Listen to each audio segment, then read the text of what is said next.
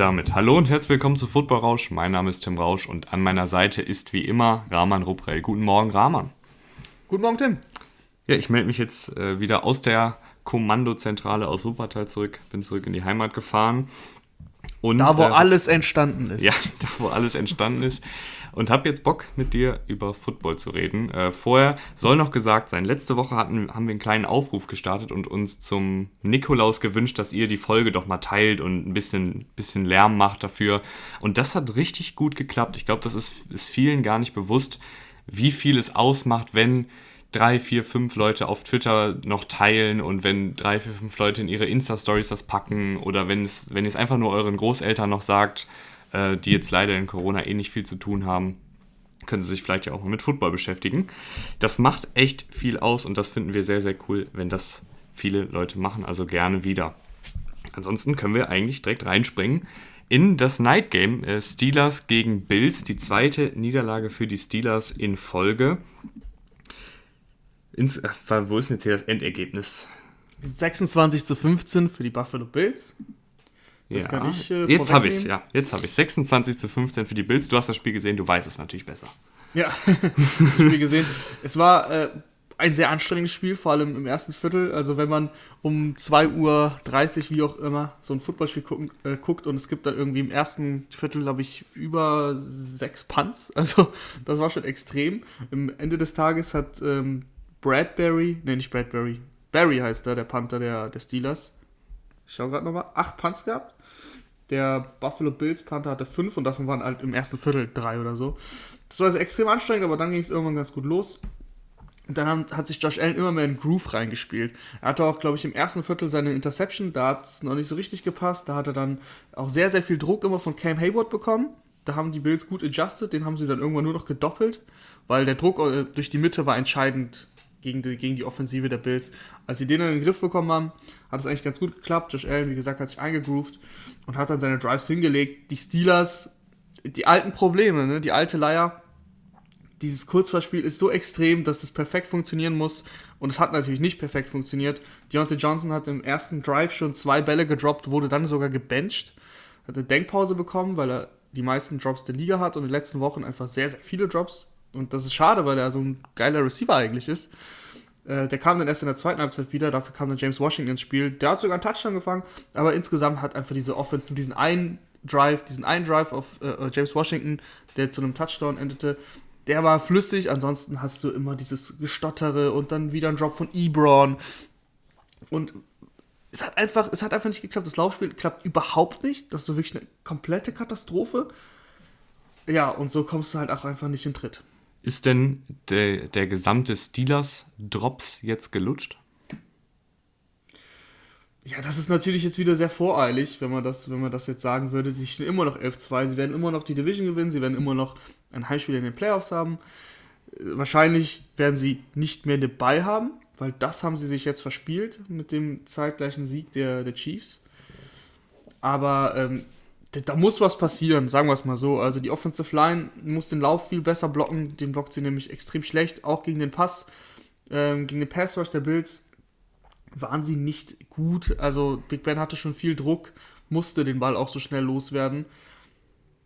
Da muss einiges passieren, sagen wir es mal so. Wenn sie genauso spielen wie gestern und wie seit eigentlich einigen Wochen, wo sie ein paar Spiele eigentlich noch gewonnen hatten, und dann ist der Drops gelutscht, weil dann so gewinnst du nicht gegen die Bills und so gewinnst du auch nicht gegen die Chiefs. Ich muss aber noch mal eine Sache ähm, sagen zu einem Receiver des Steelers. Und ich weiß, wir sind ja eigentlich kein ähm, Boulevard-Podcast. Aber ich habe ein echtes Problem damit und ich werde zu diesem Problem jetzt kommen. Juju Smith Schuster ähm, fängt vor dem, kurz vorm Kickoff an, auf dem Logo der Bills zu tanzen. Und ich bin wirklich der Letzte, der sich über ausgefallene Touchdown-Jubel aufregt oder über irgendwelche wilden Outfits. Im Gegenteil, ich finde das meistens sehr, sehr cool.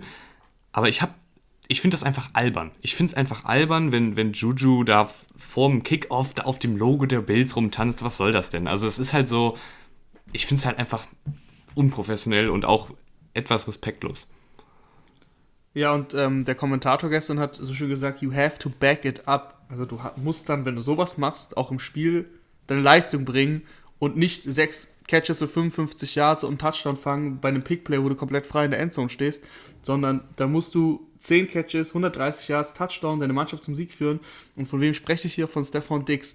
Der hat in der zweiten Halbzeit einfach mal richtig übernommen. In der ersten Halbzeit war das okay, war ungefähr so das Statline wie Juju, ohne Touchdown, also vier Catches, 40 Yards oder sowas. Und dann ging es richtig los im dritten Viertel. Da hat er äh, wirklich vermehrt Separation kreiert. Da sind noch einige Steelers-Verteidiger dann ausgerutscht. Und ähm, er hat einfach richtig übernommen. Dann der Touchdown auch mit dieser Wucht, mit der er dann reinspringt. Also der, der Wille, der Wille war zu erkennen bei Stefan Dix und Stefan Dix. Wird ja häufig über diesen Trade geredet. Im Nachhinein natürlich, weil beide so davon profitiert haben. Die Vikings und die Bills. Die Vikings haben Justin Jefferson, die Bills haben Stefan Dix. Und man muss jetzt nicht überreden, wer diesen Trade gewonnen hat, weil beide haben ihn gewonnen. Also beide haben einfach einen klasse Spieler bekommen. Und beide liefern richtig ab. Und Stefan Dix ist in dieser Offense der X-Faktor.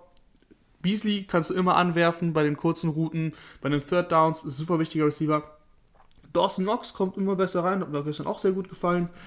Ähm, der, der Tight End. Aber Stefan Dix ist eine klare Nummer 1, die gefehlt hat in dieser Offense und die Josh Allen zu dem macht, was Josh Allen mittlerweile ist, nämlich ein echt Top-Quarterback, auch mit seinem Wurfarm.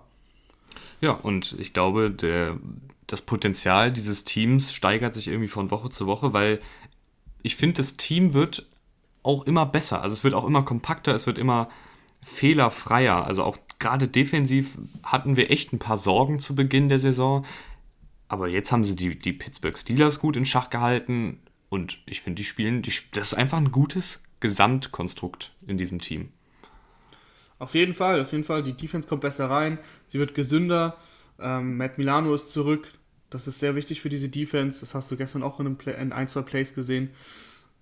Also die Bills, ich sag mal so, die muss man echt auf der Rechnung haben in der AFC. Und aktuell, die Ravens spielen heute noch. Die Ravens sind so ein bisschen, finde ich, vielleicht auch aus Fanbrille gesprochen, aber auch so, weil du weißt ja, was sie können theoretisch von letztem Jahr, sind sie noch so ein bisschen der X-Faktor.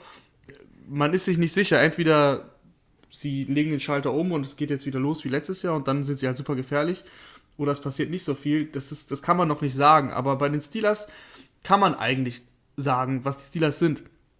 Das haben wir jetzt beobachtet, außer sie legen einen Schalter um, den wir noch nicht kennen. Das ist dann der Unterschied zu den Ravens, weil da kennen wir den Schalter. Ähm, und die Bills sind deswegen für mich aktuell auch das zweitbeste Team in der AFC. Also, das ist für mich Chiefs und Bills im, im Championship Game wäre momentan ähm, die berechtigte Paarung.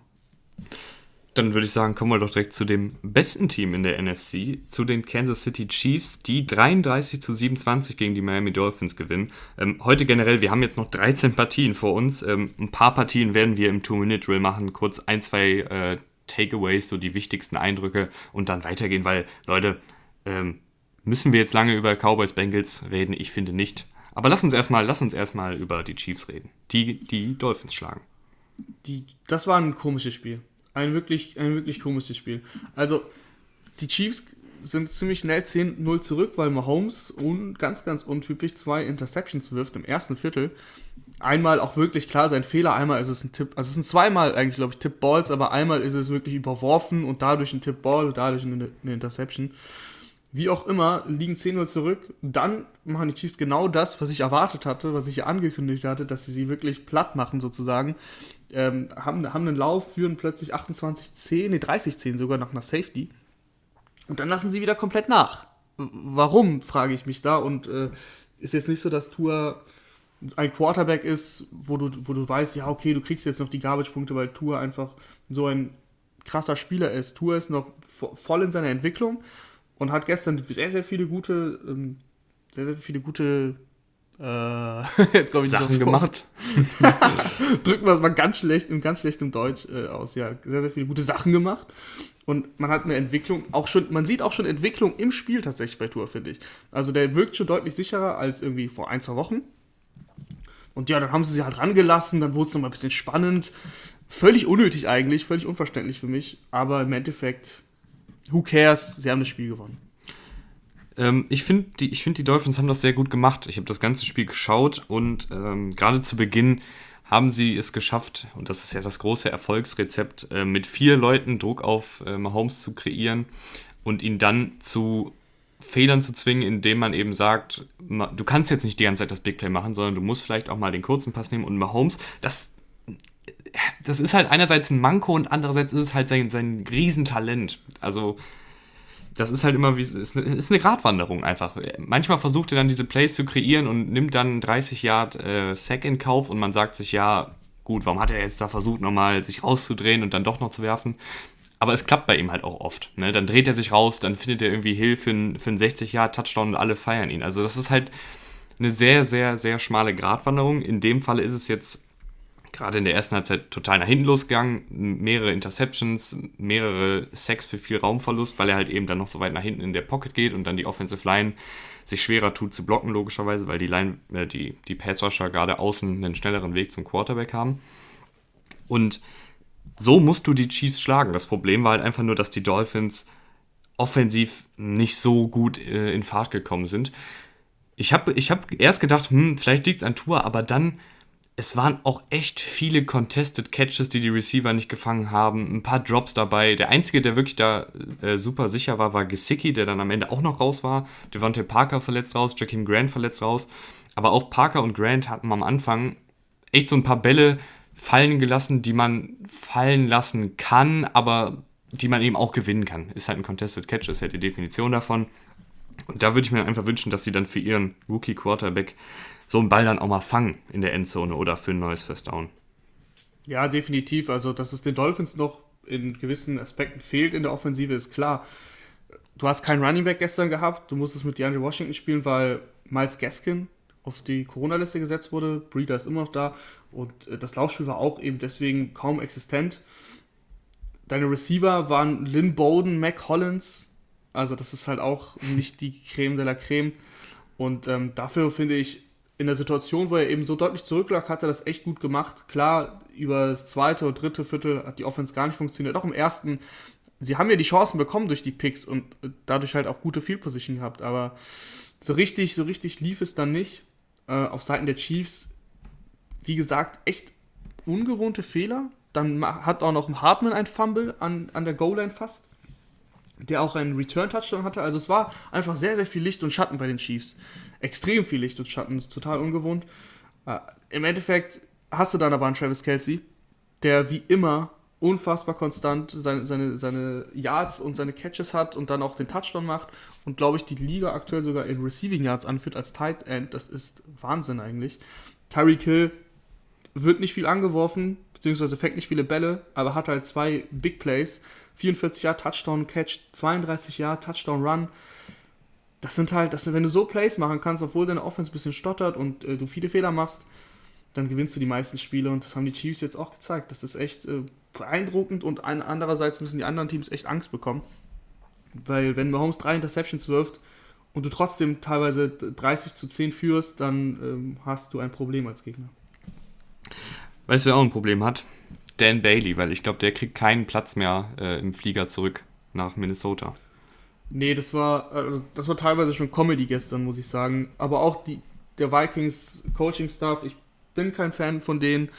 Ich bleibe kein Fan von denen, mh, weil warum, warum lässt du Dan Bailey überhaupt noch kicken, wenn er aus, weiß ich nicht, glaube ich, 35 Jahren, also erstmal den Extrapunkt verschießt, dann irgendwie ein Field Goal verschießt aus ähm, naher Distanz und dann, und dann kommt Mike Zimmer auf die Idee, ja, lass mal aus 54 Yards kicken mit, äh, mit Dan Bailey. Ich meine, es waren Vierter und 14. Dafür gehen ist dann schon arg riskant auch, aber ey, ganz ehrlich, dann Punt. Weil das macht doch keinen Sinn. Der hat nicht mal das Netz getroffen. Der hat nicht mal das Netz getroffen, was hinter den Torstangen hängt. Ähm, brutal und dadurch verlierst, also dadurch komm, hast du auch nie eine Chance, in dieses Spiel reinzukommen, weil, ich meine, was hat er im Endeffekt gehabt? Ich glaube, drei verschossene Field Goals. Ja, drei Er hat alles verschossen, drei verschossene genau. Field Goals und, und einen, einen extra verschossenen Extrapunkt. Also so kommst du natürlich auch nie ins Spiel rein. Dann ist das Spiel natürlich extrem verzerrt. Die Vikings sind gut ins Spiel, aber reingekommen, weil sie haben, glaube ich, den ersten Touchdown gemacht. Ähm, nur danach hat es halt aufgehört. Sie haben einen extrem lauflastigen Ansatz wieder gewählt. Delvin Cook ist auch ganz gut gelaufen, aber du kommst halt nicht in Fahrt mit diesen, mit diesen Läufen über konstant fünf Yards. Irgend, so, weißt du, was ich meine? Und vor allen Dingen dann verschossenen Field Goals, das nimmt ja, ja dann das, die ganze Energie raus, ne? Das sowieso, aber auch wenn du für vier, fünf Yards läufst, weil das hat Cook ganz gut gemacht, aber irgendwann wirst du natürlich auch mal gestoppt als Cook. Und dann hast du lange Downs und dann ist es einfach, ich, ich tue mich einfach schwer mit dieser offensiven Ausrichtung der Vikings. Und das hast du gestern gesehen. Wie gesagt, nach diesem ersten guten Drive kam halt gar nichts mehr zustande. Sie haben dann noch im dritten Viertel einen Touchdown hinbekommen, aber ansonsten, die, die Bucks mussten nicht viel machen. Tom Brady, ja, ziemlich, ziemlich solides Spiel. Ein, zwei Mal wieder seine Receiver ich, hart überworfen. Also Godwin war einmal komplett blank für eine Completion von über 20 Yards. Äh, einmal ist er deep gegangen auf Gronkowski, der war auch offen für über 20 Yards. Leider beide schon klar überworfen. Aber er wurde dann auch nicht mehr so richtig gefordert, weil die Vikings defensiv jetzt sagen wir mal auch limitiert sind und es dann gereicht hat, was die Bucks offensiv veranstaltet haben. Das waren 17 Punkte in der ersten Halbzeit und ja, die 9 Punkte in der zweiten waren halt auch noch genug. Die drei, das Figur zum Schluss von, von Zucker ist dann auch nicht von Bedeutung, aber es reichen halt drei, vier gute Drives, wenn die Vikings nichts hinbekommen, kein, einzigen, kein einziges Field Goal treffen. Ja, dann bist du natürlich auch echt limitiert, weil als Gegner weißt du auch, okay, wenn ich den bei Third Down stoppe, ein Field Goal kann er eh nicht kicken. Also der muss gefühlt immer dafür gehen, der Gegner. Und dann ist es halt schwierig. Dann ist schwierig und schwierig anzuschauen, du hast es gerade schon kurz angesprochen, ist stellenweise auch die Offensive der Buccaneers, die einfach jetzt am, am 14. Spieltag immer noch nicht so richtig ins Rollen kommt. Und was machen wir mit diesem Buccaneers-Team?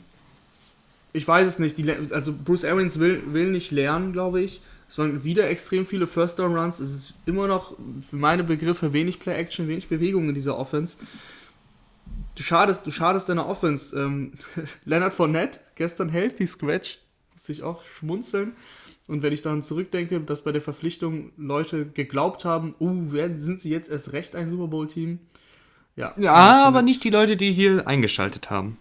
Nein, die nicht, die nicht. Aber man hat es gelesen, das muss man, das muss man sagen. Das wir wurden es auch gefragt. Wir wurden es auch gefragt. Ähm, auf jeden Fall Nein, Leonard Fournette war gestern gesund und hat nicht am Spiel teilgenommen. LeSean McCoy hat den Backup gegeben. Aber wie auch immer, also wie du gesagt hast, auch ich werde mit dieser Bugs offensiv warm und ich habe auch ein bisschen aufgegeben. Und die haben zwar gestern gewonnen und ich sag's euch jetzt schon. Ohren auf jetzt. Die werden auch die Rest der Regular Season gewinnen, weil die Gegner sind, glaube ich, Atlanta, das sind die Lions und nochmal Atlanta. Die gehen mit 11-5 in die Playoffs und alle sind, wow, die Buccaneers sind jetzt richtig im, im richtigen Spiel. Vier Spiele in Folge gewonnen. Jetzt weiß Bruce Arians, wie die Offense läuft. Jetzt Tom Brady drin. Und dann gibt es richtig auf den Sack in den Playoffs. Das unterschreibe ich dir jetzt sofort. Oh. Wenn, die, wenn die genauso weitermachen, wie sie, wie sie den offensiven Ansatz haben. Bin ich mir zu 100% sicher. Weil gegen eine, gegen eine Defensive oder gegen ein Team, was ein bisschen funktioniert, da, da klappt das nicht. Das haben wir schon dieses Jahr gesehen. Es ist ja nicht so, dass ich das hier aus dem, aus dem Nichts sage. Also zum Beispiel gegen, gegen ein Team wie die Rams. Da, da geht sowas nicht. Gegen ein Team wie die Packers würde sowas jetzt nicht gehen. Ich weiß, ich weiß, sie haben gewonnen gegen die Packers.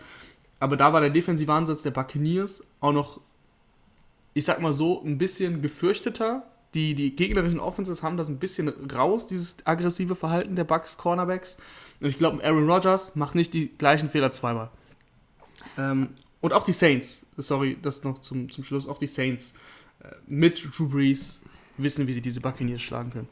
Also Rahman wird nicht warm mit den Buccaneers. Ich glaube aber, dass Hassan Reddick warm geworden ist mit Daniel Jones, so oft wie die am Boden zusammen gekuschelt haben. 5-6 äh, für Hassan Reddick, äh, ein Franchise-Rekord, also ein vereinsinterner Rekord. Und Hassan Reddick, ich weiß nicht, wir hatten ja damals vielleicht 100, 150 Hörer.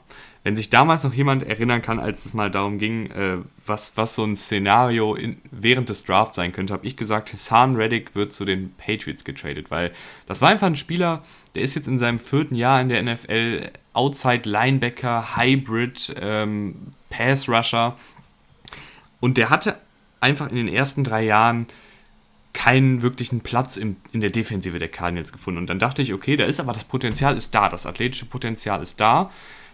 Der geht zu New England und Belichick formt aus ihm dann einen Pro Bowl Linebacker.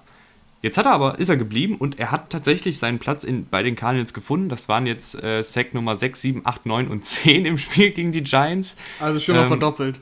Ja, schön verdoppelt, aber trotzdem, er spielt eine gute Saison und das ist auch extrem wichtig für diese Cardinals-Defensive, die ja Chandler Jones verloren hat. Dass da jetzt jemand Gas gibt. Und das war auch nicht, das war auch, das waren keine Zufallssex, wie sie ja gerne mal entstehen. Das waren wirklich Sex, wo er das 1 gegen 1 gewonnen hat, sich schön durchgetankt hat gegen den Right Tackle oder Left Tackle und dann Daniel Jones zu Boden gebracht hat, der allerdings auch ähm, in Daniel Jones-Manier auch gerne den Ball sehr lange hält. Daniel Jones sah für mich nicht fit aus. Ähm, man hat die Offense der Giants auch nicht häufig gesehen. Da ging, da ging einfach gar nichts zusammen bei den Giants. Die Cardinals waren auch nicht, also ich würde, würde jetzt nicht sagen, dass sie offensiv nicht gut gespielt haben. Das auch viele viel kurz gekickt in der, in der Red Zone. Kyler Murray immerhin, immerhin mal wieder gelaufen.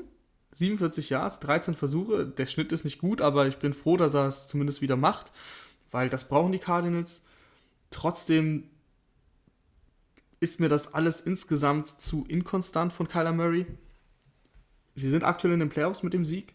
Ich glaube aber, dass sie da ehrlich gesagt auch, also nicht so krass wie die, wie die Buccaneers. Die Buccaneers haben schon verdient, in die Playoffs zu kommen, aber ähm, die Cardinals, glaube ich, haben da nicht so viel verloren. Also das könnte auch bitter enden, wenn sie in den Playoffs in Runde 1 dann gegen das zweitgesetzte Team spielen. Also was in dem Fall aktuell die Saints zum Beispiel wären. Da ist ein, du hast Hopkins, aber dahinter ist einfach nichts und das ist zu wenig. Ja, mir gefällt es zumindest schon mal ein bisschen besser. Ich glaube, ich glaub, sie können da echt Lärm machen, wenn sie noch Hopkins noch ein bisschen. Ich habe es ja schon erzählt im Referat am Freitag. Das haben sie doch äh, gestern gemacht. Ja, das, das finde ich auch gut. Ja, aber was sollen sie noch machen? Also, du wolltest dir gerade ausholen. Ja, ich glaube einfach, dass, dass es dann so jetzt zumindest ein bisschen konstanter wird offensiv. Okay. Und okay. ich glaube, dass sie, wenn sie einen guten Tag erwischen, Murray jetzt auch wieder mehr als Läufer einbinden. Der hatte gestern mal wieder ein paar mehr Rushing Yards als in den vorherigen Spielen. Dann kann diese Offensive zumindest ein bisschen mithalten. Und wenn du dann so einen Tag erwischt, wo du vielleicht dann mit der Defensive einen Reddick hast, der ausrastet und mehrere Forced Fumbles äh, forciert, dann geht da was. Aber das, dass es kein Super Bowl-Kandidat jetzt ist, das ist halt auch klar. Ja, ja. Definitiv. Aber ich glaube, sie können, sie, können, sie können vielleicht ärgern. Ich bin mir unsicher. Ich glaube nicht. Aber die Giants, also die Giants waren gestern auch extrem schlecht, haben damit auch die Führung in der NFC East ähm, ja, abgegeben. Du hattest es gesagt vor vielen Wochen.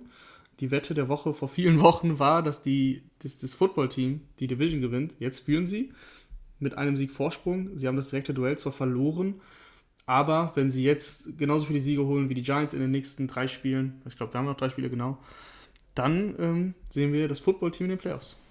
Ja, und das wäre doch eine richtig gute Story. Vor allen Dingen, wenn dann wirklich welche auf mich gehört haben und schön Kohle gewinnen, weil damals war die Quote für einen äh, Division-Sieg des Washington Football Teams noch sehr, sehr gut. Mhm, mh.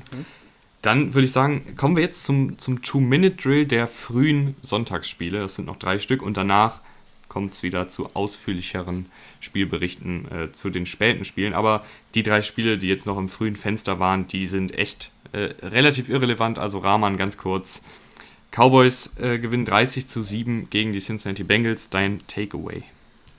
Mein Takeaway, dass die Cowboys Defense tatsächlich mal abgeliefert hat. Es ist unfassbar, die Cowboys Defense, wir haben sie auch häufig kritisiert, auch zu Recht kritisiert, aber die Bengals sind mit Brandon Allen so schlecht, dass selbst da die Cowboys Offense gut aussah, äh, Defense.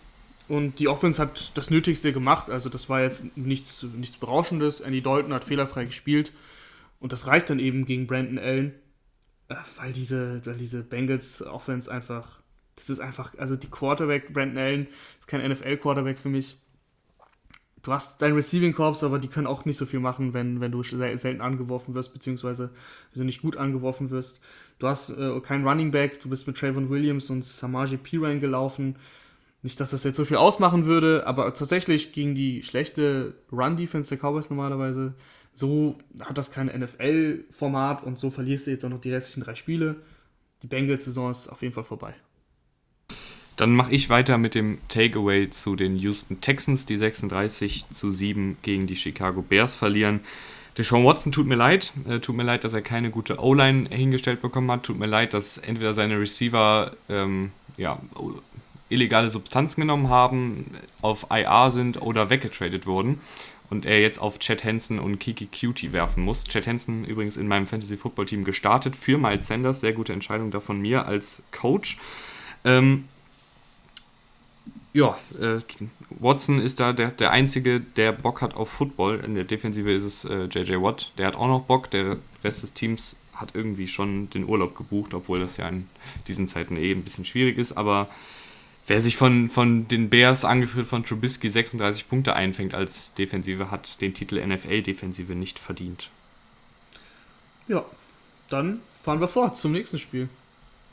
Draman, Denver Broncos 32 zu 27, Sieg gegen die Carolina Panthers. Ist Drew Lock ein Franchise-Quarterback, Tim? In dem vier, Spiel, ja. ja. Ja, vier Touchdowns, 280 Yards. Nein, machen wir mal ganz ruhig. Machen wir mal ganz ruhig. Er hatte ein sehr gutes Spiel gestern. Ähm, zwei, dreimal den Deep Ball gut getroffen. KJ Hamler einmal erwischt für einen langen Touchdown. Das hat, glaube ich, auch dann den Sieg gebracht, weil damit sind sie dann mit zwei Touchdowns in Führung gegangen und dann kamen die Panthers nicht mehr ran. Da kann man eigentlich auch nicht viel, viel zu sagen. Beide, beide Teams noch total in der Entwicklung, vor allem die Panthers defensiv total inkonstant. Mal liefern sie richtig ab, mal haben sie gegen Drew Lock keine Chance. Das ist auch völlig in Ordnung so. Teddy Bridgewater, das ist genau das, was wir immer ansprechen. Es ist jetzt nicht, es ist nicht schlecht, aber es, es bringt dich auch nirgendwo hin. Genau das, was dein Problem ist bei den Panthers. Ja, und, und Drew Lock sah gestern gut aus, wenn er das immer so machen würde. Er spielt halt sehr aggressiv. Gegen die Panthers hat es sehr gut geklappt, aber häufig sind halt diese, dieses aggressive Play. Ähm, ja, endet in Interceptions gestern nicht. Gute Leistung der Broncos. Und wenn ich jetzt mir so noch so das Statboard angucke, muss man, glaube ich, gar nicht mehr, gar nicht mehr so viel sagen. Ja, äh, ich weiß, jetzt, jetzt haben wir ja jeder zu einem Team was gesagt, beziehungsweise zu einem Spiel. Jetzt können wir jetzt hier zu dem beide mal was sagen. Ich finde ich finde irgendwie die Panthers diese Saison komisch, weil die in, in Spielen, wo sie echte Außenseiter sind, da halten sie dann auf einmal mit und spielen echt guten Football. Und dann gegen so ein Broncos-Team, wo man jetzt eigentlich mal sagen könnte, okay, das ist jetzt wirklich mal ein Spiel, was man gewinnen könnte, das verlieren sie dann. Also ich habe das Gefühl, die spielen immer einigermaßen so gut wie das Gegnerteam und dann reicht es halt meistens nicht. Ja, die, die Broncos haben echt eine unterschätzte Defense, würde ich sagen. Also die ist wirklich ganz gut. Und die hat die Panthers, also streich mal den ersten Touchdown, weil das war eigentlich ein, ein Fumble von Drew Lock nach einem Sack, der zurückgetragen wurde bis an die 2. Das war nicht die Leistung der Offensive. Und dann hast du halt in der ersten Halbzeit keinen einzigen Punkt erzielt und in der zwei, in dem, im dritten Viertel erzielst du ein Field Goal. Also dann ging es halt los, wo sie aufholen mussten und wo sie irgendwie schneller spielen mussten, aber bis dahin hat die Broncos Defense sehr, sehr gut gehalten. Und die Broncos Defense, die hat auch schon Patrick Mahomes in Schach gehalten. Also die ist echt wirklich gut.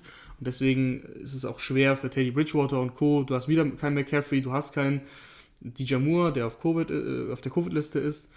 Dann ist es einfach schwer. Dann gehen wir doch jetzt in das späte Fenster rein und ich habe echt super gerne das Spiel Eagles gegen Saints geschaut. Also wirklich mit, mit viel Freude. Ähm, die Eagles gewinnen 24 zu 21 und ich muss echt sagen, ich hätte es nicht gedacht, äh, aber Jalen Hurts bringt eine, eine Energie mit, ein, ich weiß gar nicht, wie man das richtig greifen sollte. Dieses Team spielt einfach als Ganzes besser. Man hat das Gefühl, die Offensive Line blockt besser, die, die Receiver fangen die Bälle besser, die, die Running Backs, die kämpfen für mehr Yards. Äh, und Jalen Hurts, muss man auch sagen, macht viel möglich durch seine, durch seine Beweglichkeit, etwas, was Wenz halt nicht mitbringen kann. Du kannst natürlich mit, mit einem Hurts das Playbook mehr öffnen, kannst mehr Laufspielzüge, kreative Laufspielzüge einbauen. Aber auch als Passer hat er zumindest solide gespielt, hat, seine, hat die Defensiven gut gelesen, hat die Bälle gut angebracht. Äh, war natürlich jetzt wenig Spektakuläres dabei im, im Passspiel, aber das kann man jetzt auch echt nicht von einem, von einem Rookie-Quarterback in seinem ersten Start gegen die vor dem Spieltag beste Defensive der Liga, Fragezeichen, ähm, erwarten. Und ich bin echt beeindruckt, wie, wie Jalen Hurts diesem Team Leben eingehaucht hat. Ja, definitiv. Das Team war halt am Boden. Das, das, was ich mir gestern so gedacht habe. Das Team war so tief am Boden, dass du einfach diesen Wechsel brauchtest. Du brauchtest einfach frischen Wind. Und Jalen Hurts ist genau dieser frischer Wind. Und dann, ich glaube, das ist tatsächlich psychisch gesehen völlig normal, dass du einen Auftrieb bekommst, dass du auf einmal mehr Bock bekommst. Und das ist halt eigentlich genau der richtige, richtige Ansatz für die Eagles, die, egal ob mit Wentz oder Hurts, im Passing-Game ähm, nicht gut sind. Also die sind höchstens Durchschnitt oder eher schlechter, egal mit wem, ob es jetzt Hurts oder Wentz ist. Hurts hat es ganz gut gemacht, aber wir müssen ja jetzt nicht so tun, als ob er ein Top 10 Passing Quarterback ist. Und wenn du genauso Quarterbacks hast, dann ist es natürlich sehr, sehr guter Ansatz, dass du mit deinem Laufspiel sehr, sehr viel machen kannst. Und wir haben es bei Lamar Jackson gesehen, dass der Ansatz funktionieren kann, wenn ein Quarterback, wenn der Quarterback halt mitmacht und da, da abliefern kann. Und Jalen Hurts hat sehr, sehr viele Read Options gemacht. Miles Sanders kriegt natürlich dadurch mehr Räume. Jalen Hurts, wenn er sieht, okay, dann wird der Defender auf Sanders abgesetzt, dann geht er selber 18 Rushes, 106 Yards. Das sah einfach gut aus und dann, wenn du mit dieser Offense wenig werfen musst, dann tust du dir einen Gefallen. Die Defense ist ja nicht schlecht, also die Defensive Line ist richtig gut sogar. Die Cornerbacks sind sehr angeschlagen. Ähm, da waren, glaube ich, die Starting drei Corners raus, habe ich gelesen. Das kann zwar nicht sein mit Darius Slay, aber da waren auf jeden Fall ein paar Cornerbacks raus. Und ähm, du bist allgemein durch die Luft angreifbar bei den Eagles. Aber die Front Seven ist gut und wenn du so einen Ansatz wählst, wo du Ball Control und viel laufen und viel laufen vor allem mit deinem Quarterback, weil das finde ich halt, das ist der entscheidende Unterschied zum normalen Laufspiel. Das macht deine Offensive halt effektiv. Wenn der Quarterback läuft, gibt es immer einen Blocker mehr. Das ist, das ist einfach, das sehen wir ja, wie gesagt, bei den, ob es jetzt äh, Josh Allen ist, der ja gar nicht mehr so viel läuft, aber wenn er es macht, ist es auch effektiv. Oder ob es eben bei Lamar Jackson ist oder Kyler Murray, wenn sie laufen, dann ist es eigentlich immer, sieht es eigentlich immer ganz gut aus. Und genau sowas hat den Eagles halt einfach gefehlt, weil wie du gesagt hast, mit Wentz kannst du das halt nicht machen. Er, er kann laufen, er ist beweglich, aber er, ist halt, er kann halt keine äh, Read-Option bei jedem Play machen. Ähm, Rahman? Ja. Wir wollen den James sehen. Wir wollen den James sehen. wir, wollen, wir, wollen, wir wollen den James sehen. ja, Taysom Hill, du schaust auf die, auf die Stats, 291, ja, zwei Touchdowns, eine Deception. Ja, ist jetzt kein schlechtes Spiel auf dem, auf dem Statistikbogen, aber so darf man ein Spiel ja nicht bewerten. Taysom Hill hat in der ersten Halbzeit 0 Punkte aufgelegt, da hast du dich in, die, in, in dein Loch gegraben, dein offensives Loch und aus dem bist du auch nicht mehr rausgekommen. Taysom Hill hat uns gestern bei einigen Plays wieder gezeigt, warum er eben kein Starting Quarterback in der NFL ist. Für mich ist er gerne ein Gimmick Quarterback, also der mal ein paar Plays macht, der häufig als Quarterback auch läuft. Und das ist mir immer noch ein Rätsel, warum das die Saints nicht machen. Die Saints wollen Taysom Hill wirklich komplett als richtigen Quarterback einsetzen, also so machen sie es. Und er macht seine Aufgabe jetzt auch nicht katastrophal, ne? das müssen wir jetzt auch sagen. Er macht es jetzt nicht komplett schlecht, das will ich gar nicht sagen, aber er macht es nicht ausreichend gut genug, sodass du als starkes Team wie die Saints um den Titel spielen kannst. Sagen wir mal, Drew Brees wäre jetzt die ganze Saison raus, dann hätte ich überhaupt keine Angst vor Taysom Hill und vor den Saints. Wie man gestern gesehen hat, also die, die Saints sind offensiv dann begrenzt. Sie können ihre 21 Punkte auflegen bis, sagen wir mal, 26. Aber wenn du eine starke Offense hast, dann ich meine, nächste Woche ist das perfekte Duell. Chiefs gegen Saints, perfekte Duell. Ich hoffe, dass Taysom Hill startet, weil dann, da, muss, da wird er viel werfen müssen, da wird er vielleicht auch mal einen Rückstand aufholen. Die Saints haben eine extrem gute Defense, aber Patrick Mahomes, ich meine, der hat seine Fehler gemacht, der wird gegen die, gegen die Dolphins, der wird daraus lernen und Patrick Mahomes legt seine 30 Punkte auf. Und dann will ich mal sehen, wie weit kommst du mit Taysom Hill. Ich glaube nicht so weit. Und ein James Winston in, der, in dieser Offense, in dieser, in dieser Offense von Sean Payton, wäre James Winston glaube ich, echt ein Shot wert, einfach zu schauen, wie er es macht, weil diese Offense extrem auch auf Vorsicht äh, geboten ist, weil sie werfen ja nicht häufig nicht tief, egal ob es mit Drew Brees ist oder mit, ähm, mit Taysom Hill. Sie versuchen ja eigentlich in der Intermediate-Distanz oder in der Kurzspiel, Kurzpassspieldistanz ihr, ihr, ihre Offensive aufzuziehen. Und wenn du da James ganz klar vom Coaching her aus sagst, du, keine Turnover, keine Turnover, keine Turnover, so wie Bart Simpson an der, an der Tafel steht bei den Simpsons, wo er jedes Mal den gleichen Satz schreiben muss. Ich darf keine Turnover machen. Na, dann nimm den Sack oder mach das kurze Play und dann kannst du daraufhin auch eine Offense designen, die ein bisschen tiefer geht, weil das kann James, ja. Ah, ich würde es auch gern sehen. Ja, ich meine, wir, wir, wir, das hört sich jetzt immer so an, als würden wir James äh, Winston ins, ins heilige Land loben. Aber Mach ich auch. Mich, ja. was, mich, was mich da dabei bei Hill ein bisschen stört, ist, er hat gute Plays, das muss man auch sagen. Ähm, er hat gestern auch ein paar gute Bälle angebracht, wirklich jetzt.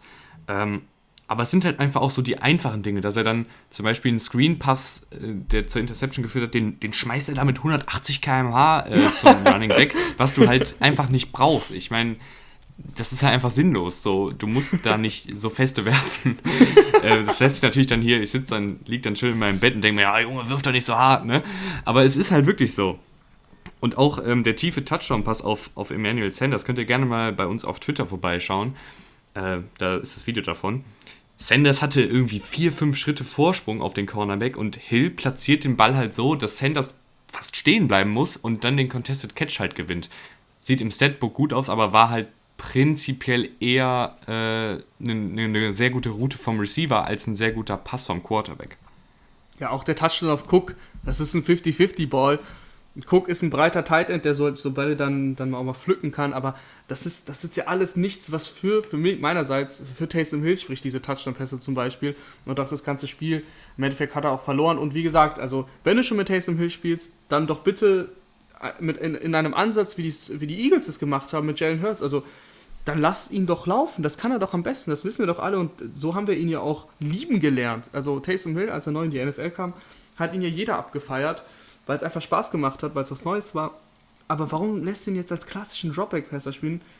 Will Sean Payton wirklich schon sehen, ob das der Nachfolger von Brees ist? Es kann sein, aber das jetzt mitten in dem Playoff-Run, beziehungsweise im Super Bowl-Run so zu riskieren, ich finde es extrem fragwürdig. Nächste Woche soll, glaube ich, immer noch Hill spielen.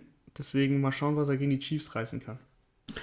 Ja, und ähm, mal schauen, was die Green Bay Packers noch die Saison reißen können. Da ist wahrscheinlich das First Round Bye schon fast sicher. Die gewinnen nämlich 31 zu 24 gegen die Detroit Lions und der MVP-Pick von Christoph Icke-Domisch vor der Saison mit Aaron Rodgers, der bestätigt sich so langsam. Ja, ich würde immer noch sagen, dass Mahomes vorne ist, aber Aaron Rodgers macht schon einen extrem guten Job. Du hast sie jetzt schon fast in die Bye äh, gelobt. Sie sind schon äh, sieggleich mit den Saints, also da müssen wir noch abwarten. Da reicht ja ein Spiel, das man verlieren könnte. Ansonsten, die Packers, ja, total, total souverän gespielt. Diese Offense mit, mit Aaron Rodgers, wir erzählen eigentlich die, jede Woche das Gleiche und die Gegner sehen jede Woche das Gleiche und sie kriegen es trotzdem nicht gestoppt und deswegen müssen wir es halt jede Woche nochmal wiederholen. Adams 7 Catches, 115 Yards. Im 1 gegen 1 hast du keine Chance gegen Adams. Die Lions verteidigen ihn im 1 gegen 1. So kassierst du dann auch einen 56 Yard Touchdown. Und die Lions selber sahen eigentlich ganz gut aus offensiv. Das hat eigentlich ganz gut funktioniert. Sind auch mit einem Unentschieden in die Pause gegangen. Aber es reicht halt nicht, weil die Packers Vollgas durchgezogen haben, jedes Viertel einen Touchdown gescored haben. Und dann fehlt halt genau dieses eine Viertel bei den Lions im dritten, wo da nichts passiert ist. Das, das, das ist halt ein bisschen zu wenig. Eigentlich noch ein positiver Auftritt für mich, für die, für die Lions, weil von den Lions erwarte ich noch weniger. Das war eigentlich ganz gut. Du hast kein Laufspiel gehabt, aber Matthew Stafford, finde ich, sah ganz gut aus. Ansonsten, der leider aber auch verletzt rausgegangen ist. Aber ansonsten sind die Packers einfach eine Nummer zu groß für die Lions. Ja, was mich, was mich bei Devonta, also ich würde so weit gehen, äh, Devonta Adams ist der beste Receiver der Liga. Ich habe ja schon mal gesagt, dass Tyreek Hill für mich der wertvollste der Liga ist. Das muss ich jetzt ja nicht nochmal erklären. Aber Devonta Adams, ich habe tatsächlich ausnahmsweise mal keine Stats, äh, um das zu unterstützen, sondern das ist jetzt einfach aus dem Bauch heraus. Ich habe das Gefühl, er hat echt nochmal eine, eine Schippe draufgelegt in Sachen Contested Catches gewinnen und in Sachen Yards auf eigene Faust kreieren. Ich habe sonst immer Adams als jemanden im Kopf gehabt, der ein super Route Runner ist aber dann jetzt nicht noch 15, 15 Yards nach dem Catch kreiert und auch bei Contested Catches ab und an seine Schwierigkeiten hatte. Ich finde, der ist super, super sicher geworden als, als Ballempfänger. Hat diese Saison auch noch keinen einzigen Drop, also jetzt habe ich doch wieder ein Stat, aber er hat noch keinen einzigen Drop äh, diese Saison. Das ist äh, sehr, sehr, sehr, sehr gut, was der Mann dieses Jahr spielt und es zeigt auf jeden Fall auch, wie enorm wichtig der für dieses Team ist, weil es wurde ab und an mal, äh, als er verletzt war, gesagt, ja, gewinnen ja auch ohne ihn, aber ey, der, der ist so wichtig für dieses Team, das ist unfassbar. Für mich ist er nicht der beste Receiver der Liga, aber er ist der am besten eingesetzte Receiver der Liga. Oh, also, jetzt, jetzt wird es natürlich hier sehr interessant. ja, also ich finde es, das habe ich auch letzte Woche schon gesagt, ich finde es extrem beeindruckend, wie Aaron Rodgers, also wie ich eben schon gesagt habe, jeder weiß, was passiert, jeder weiß, du hast diese eine extrem gute Option El Lazar und auch Marcus Waldes-Gantling. Gott sei Dank, Marcus Waldes-Gantling hat ein geiles Spiel gemacht. Hat auch ja, den, den, den Touchdown extrem schwierig zu fangen. Äh, Kleber an der Hände. Genau, also wirklich, das freut mich auch für den Jungen. Der hat Morddrohungen bekommen damals, äh, vor zwei Wochen, als er den Ball gedroppt hat. Ja, das sind aber immer, das sind immer Schwachköpfe. Natürlich sind das Schwachköpfe, aber stell dir vor, du kriegst Morddrohungen nach so, das, das beschäftigt dich ja. Und deswegen freut es mich einfach für den Jungen. Um nochmal zurückzukommen auf Adams du weißt, dass du eigentlich diese eine Top-Option hast und kein Gegner kriegt es Sinn. Matt LaFleur weiß immer genau, ihn einzusetzen. Ich glaube, selbst, selbst wenn Bill Belichick, der klassische Bill Belichick-Move, stoppt die, stoppt die krasseste Option des Gegners, was jetzt in dem Fall Devonta Adams wäre, selbst der würde es nicht hinbekommen. Devonta Adams hat einfach seine über 10 Targets, macht seine Catches immer über 5, 6 Catches. diesmal sogar über 100 Yards. Also es, es klappt einfach jedes Mal, jede Woche und dass du als Mettlerfüller das so gut einsetzen kannst, dass Walter Adams einfach den Ball bekommt. Der bekommt den ja auch häufig auf kurzen Routen oder eigentlich als Screen Pass oder sowas, wo er dann noch ein paar Yards nach dem Catch rausholt. Also das ist einfach stark. So musst du, so musst du auch einen DeAndre Hopkins einsetzen, der gestern ungefähr so ähnlich eingesetzt wurde.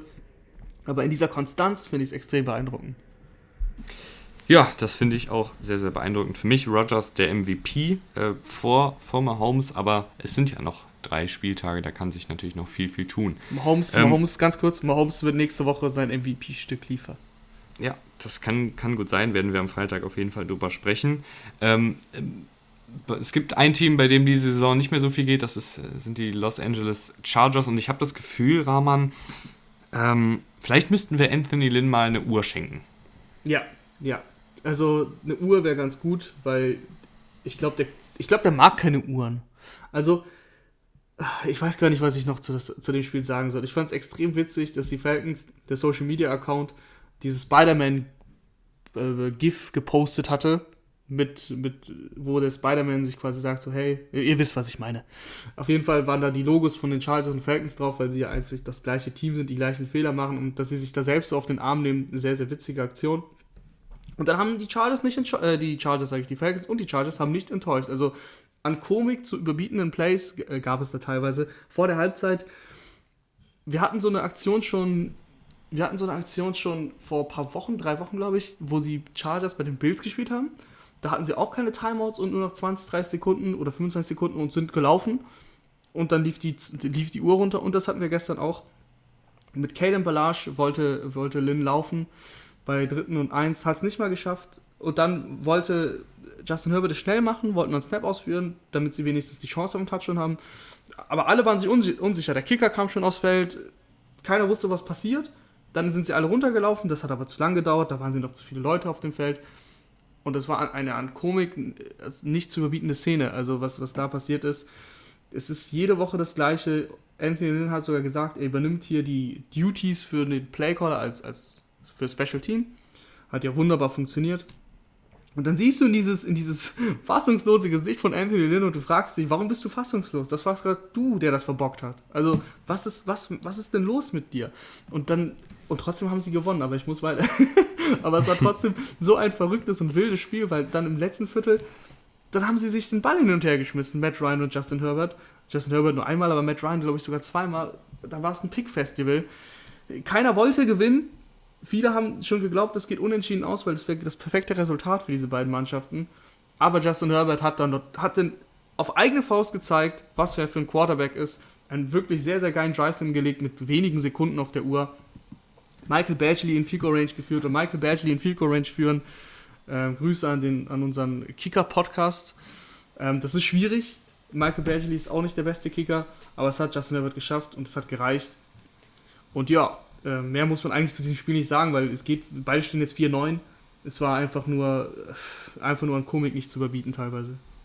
Ja, äh, also ich habe dem einfach nichts hinzuzufügen. Fand es cool, dass die Falcons immer wieder Slot-Receiver finden, die irgendwie Quarterback-Gene in sich haben. Russell Gage mit einem sehr, sehr schönen Pass.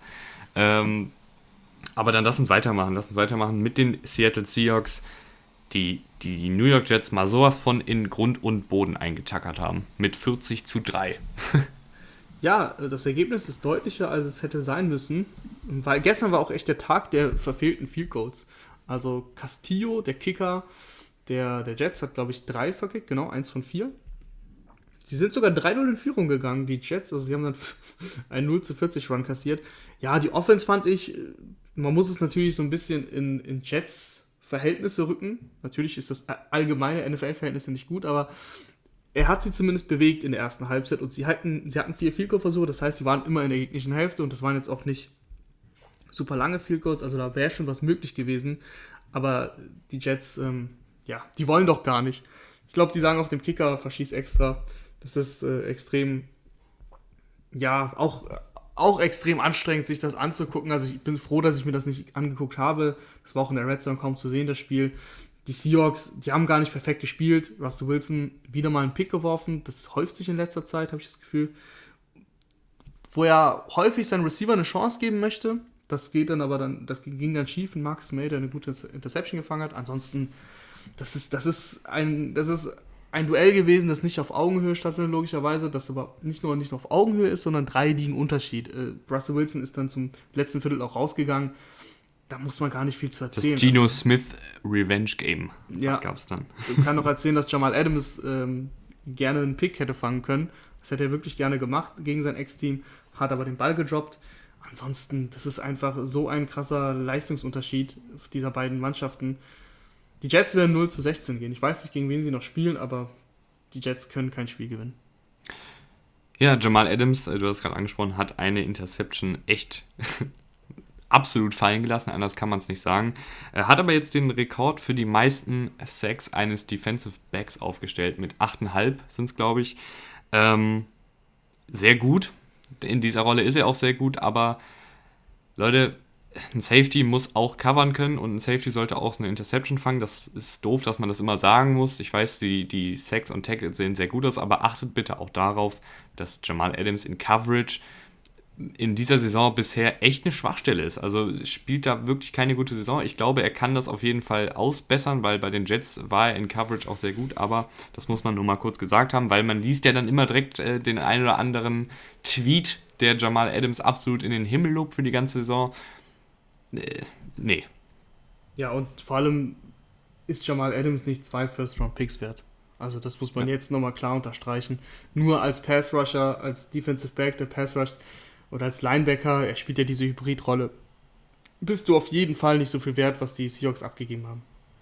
Also bitte in Coverage noch eine Schippe drauflegen, dann kann man nochmal darüber reden, ob ja. äh, er einer der besten Spieler der Liga ist. Nächstes Spiel? Nächstes Spiel, ähm, ich glaube, jetzt können wir wieder in, in Schnelldurchlauf schalten. Jetzt kommt nicht mehr viel. Ähm, die Indianapolis Colts schlagen die Las Vegas Raiders mit 44 zu 27 und ähm, ja, die Raiders haben dann mal direkt den Defensive-Koordinator entlassen. Paul Günther. Wahrscheinlich wird er nicht Günther Paul, ausgesprochen, aber ich, nee, fand, ich fand's lustiger. jeder, der, jeder, der die Serie Friends gesehen hat, weiß, wie ausgesprochen wird. Gunter. Ähm, ich bin ehrlich gesagt überrascht, dass das so schnell passiert ist, dass es ähm, dass überhaupt passiert ist nach diesem Spiel.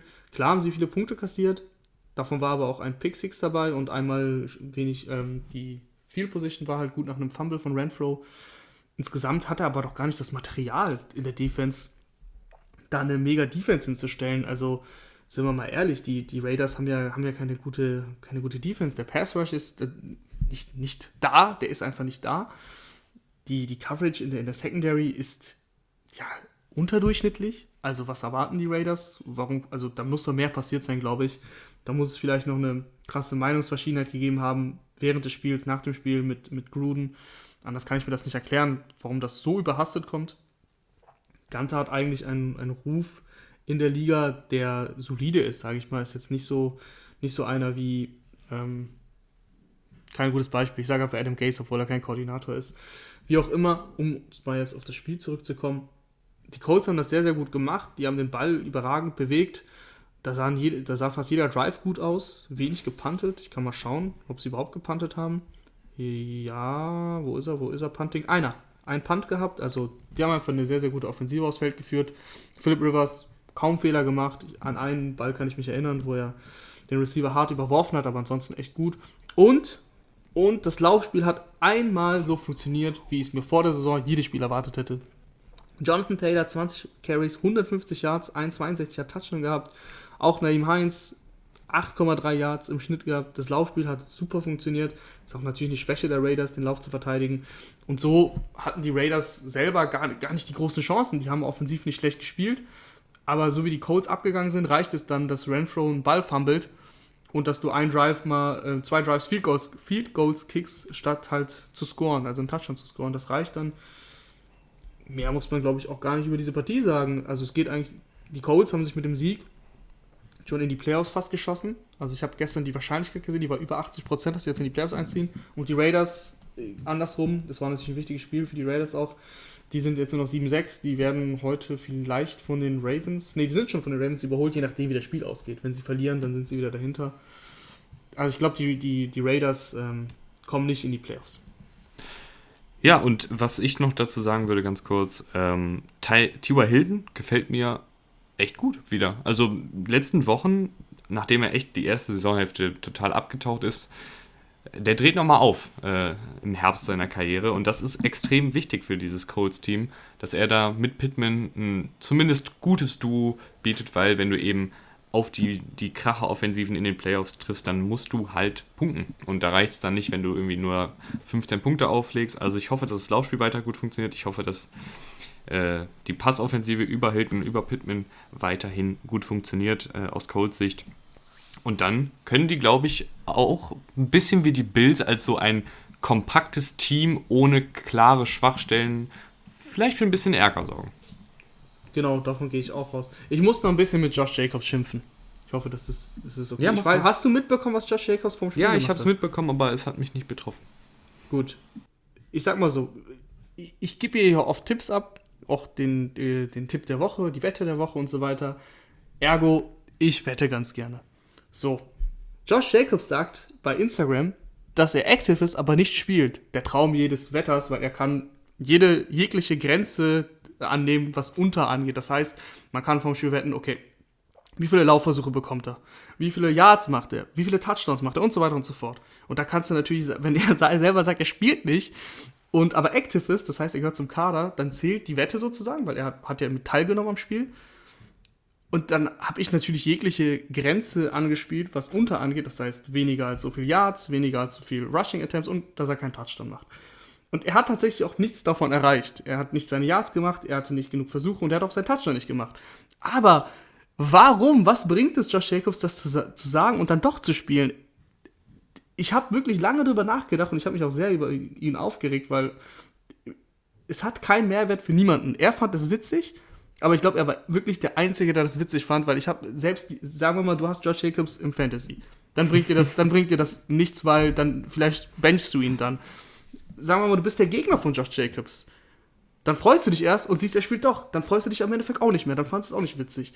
Oder du bist jemand wie ich, der darauf wettet, dass er dann nichts macht. Also, es gibt einfach keine Person, die davon einen Vorteil hatte. Außer, dass Josh Jacobs es lustig fand und deswegen äh, war ich auch sehr glücklich, dass die Raiders verloren haben. mal abgesehen von meinen Wetten, dass Josh Jacobs ein schlechtes Spiel hatte, weil da bin ich dann auch mal Fan. Und das geht einfach nicht. Was, warum machst du das? Ich weiß es nicht, Raman. Vielleicht hat er sich einfach äh, ins Fäustchen gelacht. Ja, alleine hat er sich ins Fäustchen gelacht und ich lache mir jetzt ins Fäustchen, weil wie gesagt, er hat seine Grenzen alle nicht geschafft, er hat keinen Touchdown gemacht und sie haben verloren. hart, hart ins Gericht mit Josh Jacobs. Ähm, kommen, wir, kommen wir zum letzten Spiel. Ähm, Washington gewinnt 23 zu 15 und du hast es eben schon angesprochen, äh, holt sich die Führung in der NFC East. Äh, ja, kurz und knack, knackig. Ähm, die Defense von Washington ist echt richtig stark, auch schon letzte Woche gegen die Steelers sehr stark, jetzt wieder sehr stark gegen ein absolut gebeuteltes 49ers-Team. Das tut mir auch echt ein bisschen leid für jeden 49ers-Fan, dass da gefühlt nur noch die Backups ran, ran müssen. Ähm, ja, also was will man jetzt groß, groß erzählen? Groß eigentlich? erzählen, erster Spielzug, Debo Samuel verletzt sich, wieder Hamstring, Oberschenkel, extrem bitter, wie du gesagt hast mit den Verletzungen. Alex Smith hat sich verletzt, es soll nichts Ernstes sein, aber er ist rausgegangen, Dwayne Haskins ist dann reingekommen. Man muss sagen, beide haben zusammen keine 100 Yards erworfen, also das war, das war nicht viel, was, sie, was, was das Footballteam gemacht hat. Offensiv war es eigentlich fast nichts. Das war eine klassische Defensivschlacht. Haben überragende Spieler in Defensive Line. Das war das, das Breakout-Game von Chase Young. Also, wenn es noch keins gab, kann man sich drüber streiten. Aber das war das Breakout-Game. Der returnt den Touchdown. Er hat zwei Sacks. Einfach super viele gute Plays. Zwei Passes defended. Als, also, Chase Young, der nicht dafür bekannt ist, Pässe zu verteidigen, also es war einfach ein überragendes Spiel dieser Defensive Line. Montez Sweat hat stark gespielt. War, man, man, kann da eigentlich nicht nur einzelne Spieler hervorheben, das war einfach die ganze Defense, die wirklich super war. Und das reicht dann vor allem gegen, gegen eine Offense der 49ers eben, die mit Nick Mullins ähm, extrem gebeutelt ist, wie du schon gesagt hast. Ja, ähm, 49ers müssen sich dann jetzt auf die Offseason konzentrieren und wir konzentrieren uns jetzt äh, auf den nächsten Freitag, denn da werdet ihr uns das nächste Mal hören. Ähm, ich hoffe, es hat euch wieder gefallen. Danke fürs Einschalten und bis zum nächsten Mal. Tschüss. Macht's gut. Ciao, ciao.